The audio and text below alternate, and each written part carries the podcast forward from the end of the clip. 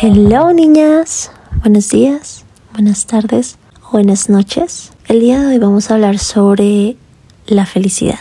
Si le preguntarás a varias personas que conoces cuál es el objetivo de su vida, vas a ver que muchas, o por lo menos una, te dirá deseo ser feliz. O de hecho, hagamos el ejercicio. Hazte la pregunta a ti misma y analiza si esta respuesta no llega como de repente, como si alguien la hubiera escrito en tu cerebro. Instantáneamente llega a ti. Personalmente creo que es algo con lo que crecemos. De hecho, yo recuerdo que amaba Disney con sus películas de princesas, bueno, todo ese rollo del amor. Y recuerdo que en la mayoría de finales de esas películas se escuchaba la frase y vivieron felices por siempre. Y analizando un poco esto de las películas de niños y de hecho muchas películas de adultos, fíjense cómo justo es al final de la película el momento en el que la felicidad llega a pues ese protagonista.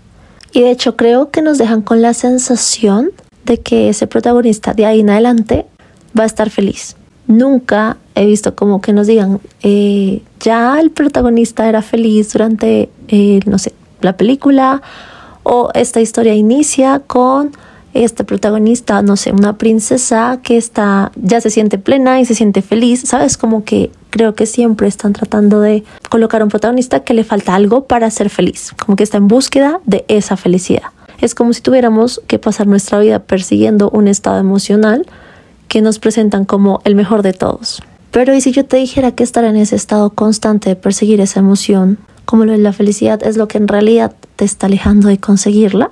Hoy vengo a decirte que tus propios esfuerzos por encontrar esa felicidad es lo que en realidad te está impidiendo encontrarla.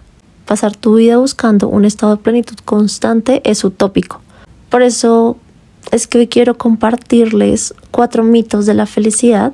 Estos mitos de la felicidad son descritos por el psicoterapeuta eh, Ross Harris mm, y tiene una sinergia, la forma en la que él lo comenta, tiene una sinergia muy cercana al enfoque que manejo yo y manejamos en los acompañamientos psicológicos en Biself. El mito número uno es que la felicidad es el estado natural de todo ser humano.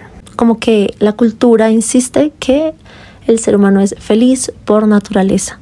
Pero si nos vamos a las estadísticas, eh, creo que es un poco, son un poco incoherentes con esta premisa. Uno de cada diez adultos intentará suicidarse. De hecho, cada cuatro segundos en todo el mundo, según la Organización Mundial de la Salud, se suicida una persona. Uno de cada cinco personas padecerán depresión. Es decir, por solo el hecho de que seas un ser humano no implica que ya eres feliz. Todo lo contrario, de hecho vivimos en un mundo en donde nos pasan cosas que nos aumentan la probabilidad de estar tristes y alejarnos de la felicidad como rupturas de pareja, y no haber obtenido eso que queríamos, un duelo de algún familiar querido, etc. Hay muchas situaciones que básicamente no nos generan bienestar, ni plenitud, ni felicidad. Nos generan malestar, nos generan tristeza. Entonces es por eso que es importante ver esto de que la felicidad es un estado natural del ser humano como un mito. No es así. Y de hecho, esto me permite hablar del siguiente mito, y es que al no sentir la emoción constante de plenitud y tranquilidad y felicidad, básicamente que nos creemos en nuestra cabeza que deberíamos sentir, sentimos que hay algo malo con nosotros. Y es donde entra el segundo mito. Si no eres feliz es porque tengo algún defecto o es porque tienes algún defecto. Y es porque la sociedad mm, considero que asume el hecho de que el sufrimiento es algo anormal. De hecho, se le considera como una debilidad o algo que te hace imperfecto o defectuoso o algo de, lo cual las personas no quieren estar. Es como, mira, lo que sea, pero no quiero sentir sufrimiento. Cuando inevitablemente pues experimentamos pensamientos y sentimientos dolorosos por todo lo que tenemos que pasar como seres humanos en la vida.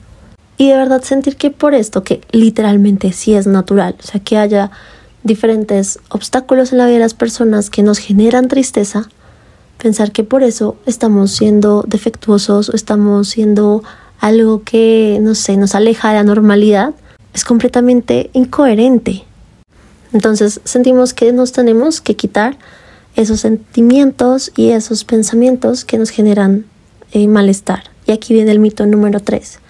Y es, para construir una vida mejor, tenemos que deshacernos de pensamientos negativos. En primera instancia no existen pensamientos positivos ni pensamientos negativos, ni emociones positivas, ni emociones negativas. Es más que todo un pensamiento o una emoción que te genera bienestar o te genera malestar.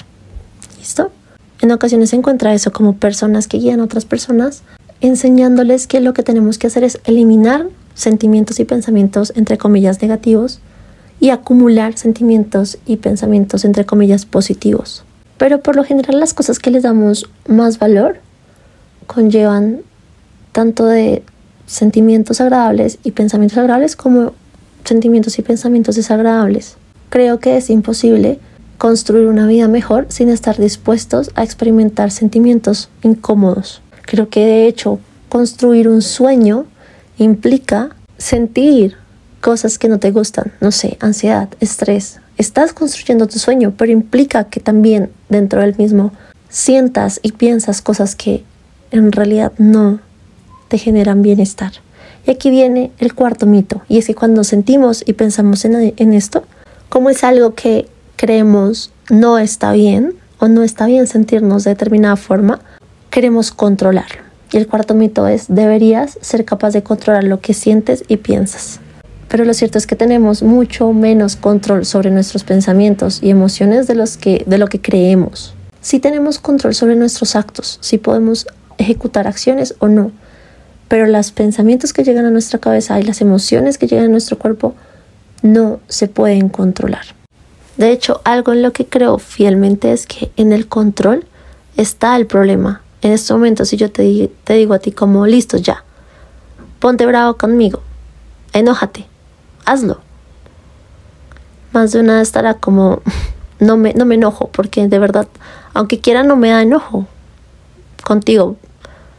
O si yo te dijera, no pienses en ese elefante rosado.